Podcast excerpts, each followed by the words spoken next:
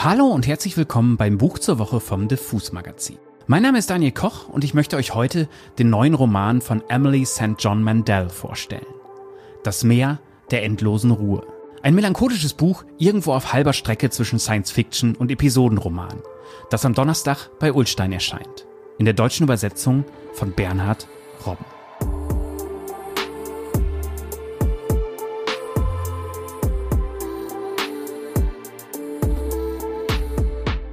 Alle paar Jahre erlebe ich so etwas wie einen Crush auf einen neuen Autoren oder eine Autorin.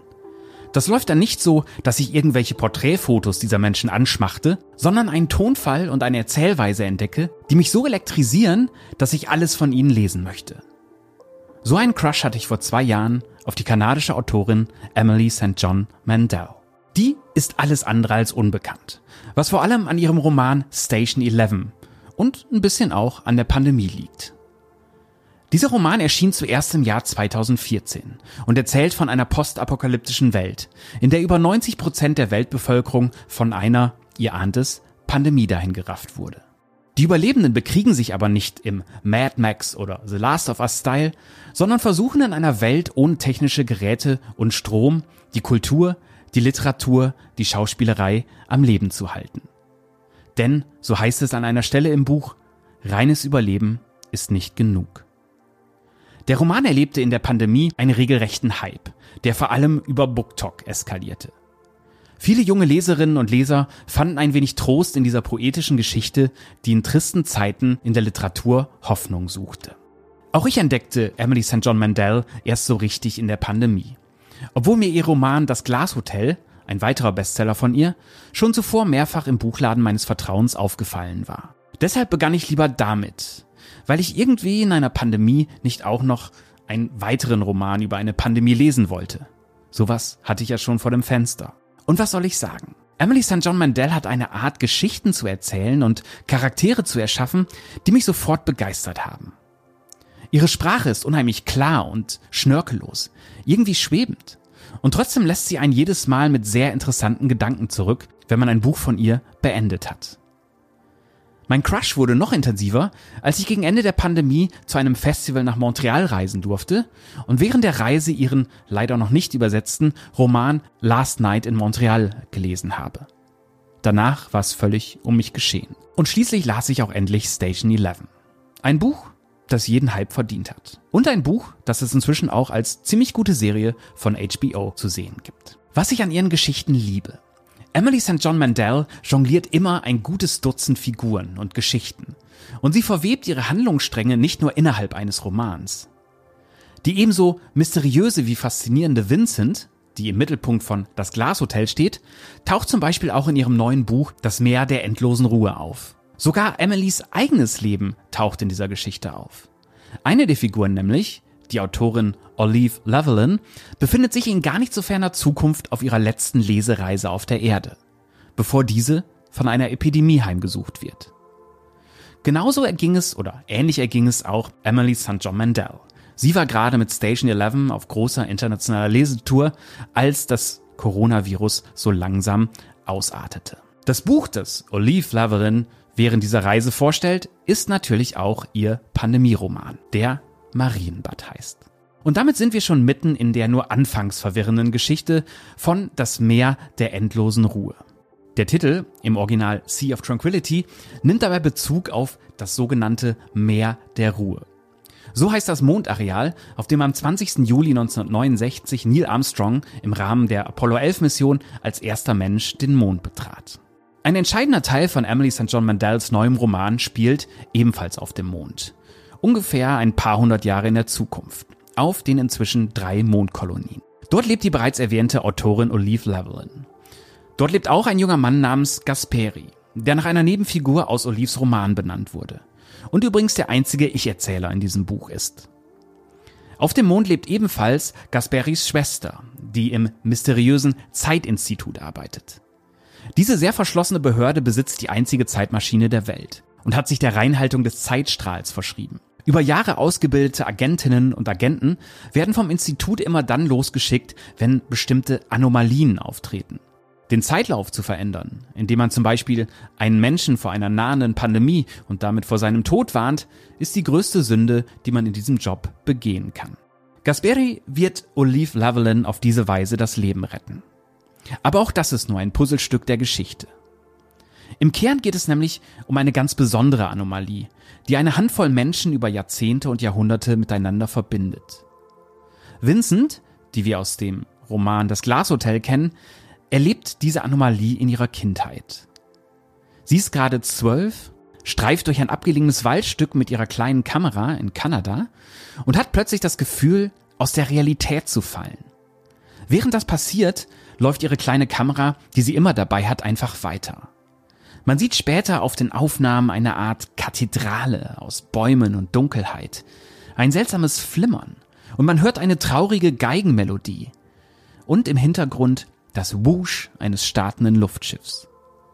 Dieser Moment beunruhigt nicht nur die Menschen, die ihn zu verschiedenen Zeiten erlebt haben und die wir allesamt im Buch in den verschiedenen Kapiteln kennenlernen werden. Auch das Zeitinstitut ist tief verunsichert. Vincents Videoaufnahme stützt nämlich die Theorie einer bestimmten Fraktion im Institut. Diese Aufnahme sieht aus wie ein Glitch, ein Fehler im System. Aber was bedeutet das? Welches System denn überhaupt? Ist das, was wir für unsere Realität halten, in Wirklichkeit also nur ein Teil eines großen Programms? Sind wir gar keine real existierenden Lebewesen, sondern vielleicht auch nur Teil einer großen Simulation? Und wenn ja, wer hat diese programmiert? Zeitreisen und die Simulationstheorie sind natürlich gängige Motive in der Science-Fiction-Literatur, in der Comicwelt und auch gerade zum Beispiel in den aktuellen Marvel-Verfilmungen, die das Ganze aber ziemlich hm, holprig angehen. Aber bevor hier jetzt jemand gähnend denkt, das habe ich doch schon tausendmal gelesen, möchte ich euch kurz ins Buch entführen, damit ihr merkt, dass diese Themen bei Emily St. John Mandel ein wenig anders klingen. Wir lesen jetzt mal rein in die Kindheit von Gasperi, der uns erzählt, wie es sich anfühlt, auf einer Mondkolonie aufzuwachsen.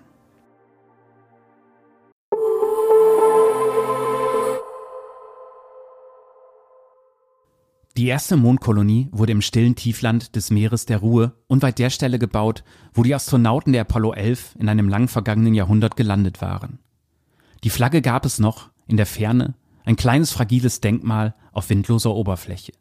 Es hatte beträchtliches Interesse an einer Auswanderung zur Kolonie bestanden. Die Erde war längst überfüllt, Hitze oder Überflutung machten weite Gebiete unbewohnbar. Die Architekten der Kolonie hatten für zusätzliche Bebauung reichlich Raum gelassen, der aber schnell ausverkauft war. Und als es keinen Platz mehr gab, setzte man sich erfolgreich für eine zweite Kolonie ein. Kolonie 2 wurde jedoch zu rasch hochgezogen, so dass innerhalb eines Jahrhunderts das Lichtsystem für die Hauptkuppel ausfiel. Dieses System sollte einen Himmel imitieren, wie man ihn von der Erde kannte. Es war schön, zu blauem Himmel aufzublicken, statt in die Leere des Weltalls zu sehen. Doch als es ausfiel, gab es keine falsche Atmosphäre mehr, keine sich verändernde Pixelierung, die den Eindruck von Wolken erweckte, keine sorgsam kalibrierten, vorprogrammierten Sonnenauf- und Untergänge und keinen blauen Himmel. Was nicht bedeutete, dass es kein Licht mehr gab. Nur war dieses Licht so ganz anders als auf der Erde. An hellen Tagen blickten die Kolonisten in den Weltraum. Vom Gegensatz absoluter Dunkelheit und strahlender Helligkeit wurde manchen Menschen schwindelig. Allerdings war man sich uneins, ob es dafür physische oder psychische Gründe gab. Schwerer wog, dass sich die Illusion eines 24-Stunden-Tages ohne Kuppellicht nicht länger aufrechterhalten ließ. Jetzt stieg die Sonne rasch auf und wanderte zwei Wochen lang über den Himmel. Danach herrschte zwei Wochen ununterbrochen Nacht. Die Kosten für eine Reparatur hielt man für unerschwinglich. Und in beschränktem Maße passte man sich an. Schlafzimmerfenster erhielten Jalousien, damit man in jenen Nächten schlafen konnte, in denen die Sonne schien, und für die Tage ohne Sonne verbesserte man das Straßenlicht. Der Wert der Immobilien aber sank, und wer es sich leisten konnte, zog in die Kolonie 1 oder in die kürzlich fertiggestellte Kolonie 3. Von Kolonie 2 redete bald niemand mehr. Alle Welt nannte sie nur noch Night City, die Stadt, deren Himmel immer schwarz war. Ich bin in Night City aufgewachsen. Mein Schulweg führte mich am Elternhaus von Olive Levelin vorbei. Eine Autorin, die vor zwei Jahrhunderten, also nicht lang nach den ersten Mondsiedlern, durch dieselben Straßen gelaufen war. Es war ein kleines Haus in einer von Bäumen gesäumten Straße, und man sah ihm an, dass es einmal schön gewesen war. Doch seit Olive Levelin dort als Kind gelebt hatte, war die Gegend ziemlich heruntergekommen. das Haus längst eine Ruine, die Hälfte der Fenster vernagelt und überall Graffiti. Die Plakette neben der Haustür hing allerdings noch. Ich hatte das Haus kaum beachtet, bis meine Mutter mir erzählte, dass ich nach einer Nebenfigur in Marienbad, Levelins berühmtesten Buch, benannt worden war. Das Buch habe ich nie gelesen. Mit Büchern konnte ich nichts anfangen, aber meine Schwester Zoe kannte es. Und sie berichtete, der Gasperi Jacques im Buch sei mir überhaupt nicht ähnlich. Ich entschied sie nicht zu fragen, was sie damit meinte. Ich war elf, als sie das Buch gelesen hatte, also musste sie 13 oder 14 gewesen sein. Damals war sie schon eine ernste, ehrgeizige Person, die sich fraglos in allem auszeichnen würde, was immer sie versuchte. Wohingegen mir mit elf der erste Verdacht kam, dass ich womöglich nicht eben jene Art Mensch war, der ich sein wollte. Und es wäre schrecklich, wenn sie mir erzählte, dass dieser andere Gasperi etwa verblüffend attraktiv und generell sehr beeindruckend war. Jemand, der sich auf seine Hausarbeit konzentrieren konnte und nie irgendwelche Bagatelldiebstähle beging. Trotzdem begann ich Olive Levellands Elternhaus mit einem gewissen Maß an Respekt zu betrachten. Ich fühlte mich irgendwie damit verbunden. Dort wohnte eine Familie.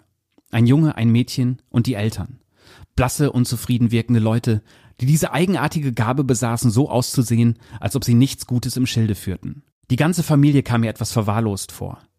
Mit Nachnamen hießen sie Anderson. Die Eltern verbrachten viel Zeit auf der Veranda, stritten leise oder starrten vor sich hin. Der Junge war mürrisch und prügelte sich oft in der Schule. Das Mädchen, ungefähr in meinem Alter, spielte im Vorgarten gern mit einem Hologramm, einem altmodischen Spiegelhologramm, mit dem sie manchmal tanzte. Und das war ehrlich gesagt auch die einzige Gelegenheit, bei der ich das Anderson-Mädchen in der Nähe ihres Hauses lächelnd sah. Dann nämlich, wenn sie herumwirbelte und sprang und ihr holographisches Double mit ihr wirbelte und sprang. Als ich zwölf war, kam das Anderson-Mädchen in meine Klasse und ich erfuhr, dass es Talia hieß. Wer war Talia Anderson? Sie zeichnete gern. Sie machte Rückwärtssaltos auf dem Rasen. Sie wirkte in der Schule viel glücklicher als zu Hause. Ich kenne dich, erklärte sie eines Tages unvermittelt, als wir beide in der Warteschlange der Cafeteria anstanden. Du gehst immer an unserem Haus vorbei. Liegt auf meinem Weg, sagte ich. Auf deinem Weg wohin? Na, auf meinem Weg überall hin. Ich wohne am Ende der Sackgasse. Ich weiß, sagte sie. Woher weißt du, wo ich wohne? Ich gehe auch an deinem Haus vorbei, erklärte sie. Ich nehme die Abkürzung über den Rasen eurer Nachbarn, wenn ich zur Peripherie will. Am Ende unseres Rasens befand sich ein Laubvorhang und drängte man sich hindurch, gelangte man zur Periphery Road, die am Ende der Kuppel von Night City entlang lief. Überquerte man die Straße, betrat man eine eigenartige wilde Gegend, gut 15 Meter breit, ein Streifen Wildnis zwischen Straße und Kuppel. Totes Gestrüpp, Sand, vereinzelte Pflanzen, Müll, ein irgendwie vergessener Ort. Unsere Mutter mochte es nicht, wenn wir dort spielten. Also lief Zoe nie über die Periphery Road. Sie tat immer, was man ihr sagte, was mich rasend machte. Aber mir gefiel die Wildnis. Diese Ahnung einer Gefahr, wie sie von einem vergessenen Königreich ausgehen mochte. An jenem Tag überquerte ich nach der Schule zum ersten Mal seit Wochen die leere Straße, stand eine Weile an der Kuppel, presste die Hände dagegen und blickte hinaus. Das Kompositglas war so dick, dass alles auf der anderen Seite wirkte wie in einem Traum, auf gedämpfte Weise fern. Doch sah ich hier und da Krater, Meteore, dunkles Grau. Die undurchsichtige Kuppel von Kolonie 1 schimmerte ganz in der Nähe. Ich fragte mich, woran Talia Anderson dachte, wenn sie hinaus in die Mondlandschaft blickte.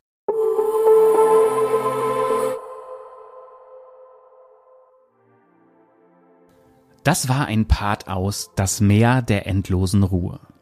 Ein Buch, das mich eine ganze Weile beschäftigt hat. Seitdem ich es vor zwei Jahren zuerst auf Englisch las, stelle ich mir immer wieder vor, wie schön es wäre, einmal nach Night City auf den Mond reisen zu können. Manchmal, wenn ich Menschen sehe, die irgendwie ein wenig deplatziert und aus der Zeit gefallen wirken, stelle ich mir vor, hier eine Agentin oder einen Agenten vom Zeitinstitut vor mir zu haben. Und natürlich hat auch diese Simulationstheorie ihren Reiz. Ich glaube zwar nicht daran, dass wir alle Teil einer großen Simulation sind, aber ist es nicht schon faszinierend genug, dass sich das ewig zweifelnde menschliche Gehirn diese Fragen überhaupt stellt? Aber bevor ich jetzt ganz abdrifte, höre ich an dieser Stelle besser auf. Emily St. John Mandels Romane sind meiner Meinung nach allesamt empfehlenswert. Und in einem sehr guten Övre zählt das Meer der endlosen Ruhe zu ihren besten. Und damit bin ich am Ende dieser Folge. Das Meer der endlosen Ruhe kommt am Donnerstag in den Buchhandel. Die Übersetzung für den Ulstein Verlag hat Bernhard Robben übernommen und Mendels schwebenden Tonfall finde ich sehr gut ins Deutsche gerettet. Und damit sage ich Tschüss. Und zwar Diesmal für eine kleine Weile länger. Ich mache nämlich vier Wochen Sommerpause, damit ich mal Zeit habe, für euch neue Bücher zu lesen. Oder auch mal einfach für mich. Das war's schon. Mit dem Buch zur Woche beim Diffus Magazin von und mit Daniel Koch. Und ich sage wie immer an dieser Stelle Tschüss und bis zum nächsten Buch.